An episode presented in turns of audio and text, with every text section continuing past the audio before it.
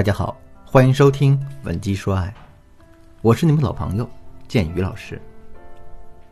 今天这节课，我们聊一聊如何让你的老公心甘情愿的听你的话。昨天我在微信上跟一个女性朋友小鹿闲聊，那女孩子嘛，聊着聊着就聊到了星座呀、属相之类的话题，我就随口问了一句：“我说你老公是属什么的呀？”可没想到的是啊，小鹿回了这么一句：“属驴的。”你说这十二生肖哪有驴啊？那我就知道他这是说气话呢。我就问他：“我说你怎么了呀？又跟老公闹别扭了？”小鹿一听我这么问，哎，马上叹了口气，就开启了他的诉苦模式。哎呀，建云老师，你是不知道，我老公那脾气啊，简直比驴还倔呢，牵着不走，打着还倒退。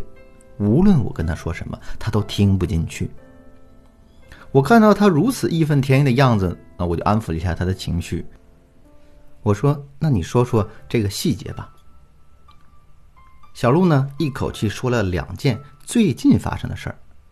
第一件事呢是上周的周末啊，她和老公一起去看电影，当时外面很冷，风也很大，小鹿呢就让老公穿厚点别冻感冒了。甚至啊，她都把衣服找好递到她老公手里了，可她老公就是不穿，这没办法嘛，两个人就这么出去了。结果啊，在这个看电影回来的路上，她老公一直在打喷嚏，那小鹿就随口说了一句：“哎，你看我都说了让你穿厚点，你就是不听，这下好了吧？”可是呢，她老公非但没听出关心的味道，反而立马回怼了一句：“你别在这说风凉话了好吗？”要不是你走路拖拖拉拉的，我怎么可能感冒呢？那小鹿听到这话，当时脸都气绿了。第二件事发生的更早一些，是在呢一个月之前的一天晚上。当时小鹿在公司加班到很晚，下班的时候已经十一点多了，地铁早就没了，路也远，于是呢小鹿就让她老公来接她。在开车回家的路上，她老公竟跟一个小孩似的玩起了车技，那。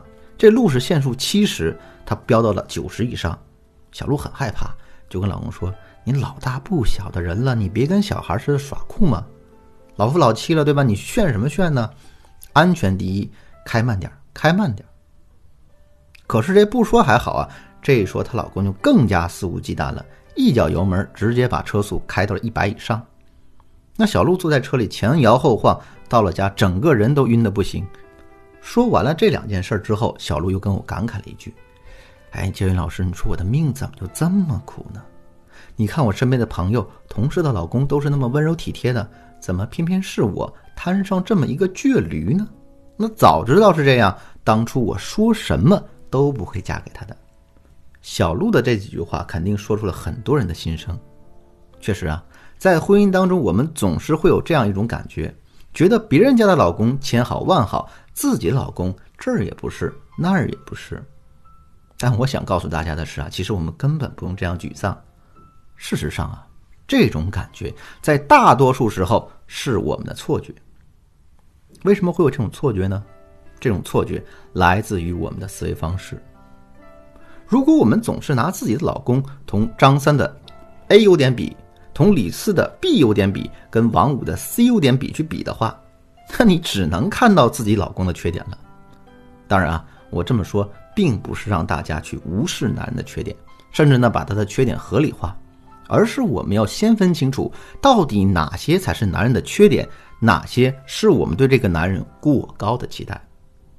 如果你不知道该如何分辨，那可以添加我的微信文姬的全拼零零六啊，也就是 W E N J I 零零六，获得我们专业的针对性指导。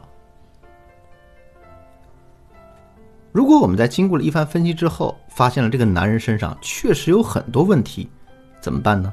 该面对的还得面对。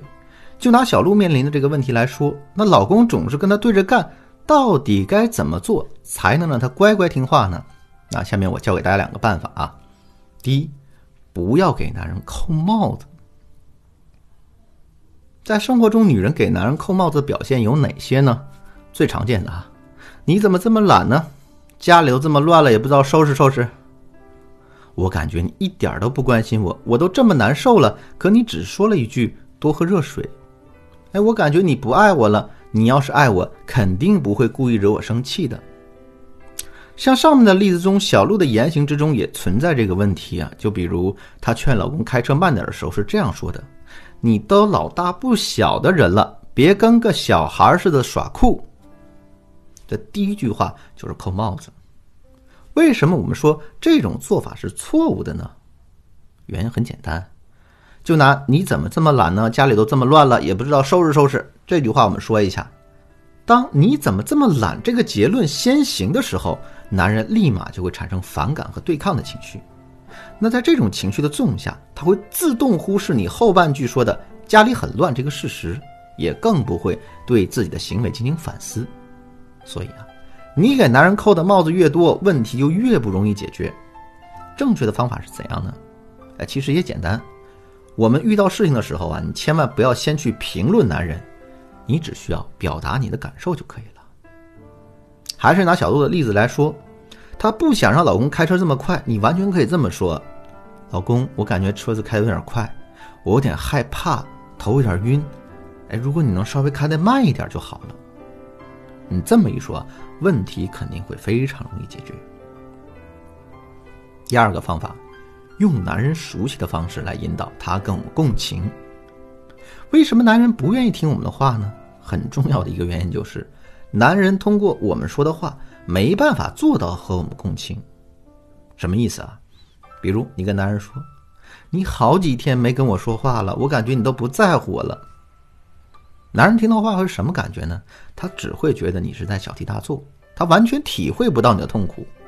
如果你是利用共情式的表达，就会变成这样：这几天你不跟我说话的时候，我感觉自己就像是一个被玩腻的游戏被你随手丢在一边一样，我心里面可难过了。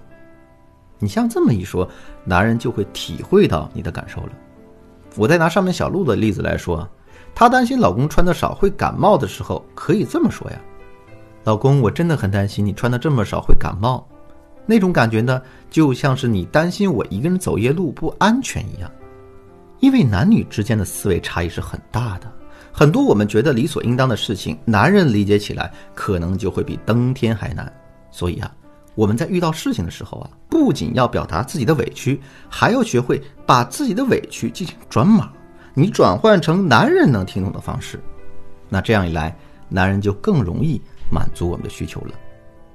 当然，为了两个人能更好的交流，我们不仅要让男人听懂我们的话，也要想办法读懂男人的心思，充分了解并满足他的需求。只有这样，两个人的婚姻才会是平衡的。可是呢，男人的思维总是千奇百怪的，也不怎么喜欢主动和我们交流。那我们到底该怎么样去读懂他呢？如果你不知道该怎么做，可以添加我的微信，文姬的全拼零零六，也就是 W E N J I 零零六，获得我们专业的针对性指导。好，今天的课程到这就结束了。文姬说爱，为你一生的情感保驾护航。我是剑鱼，我们下期再见。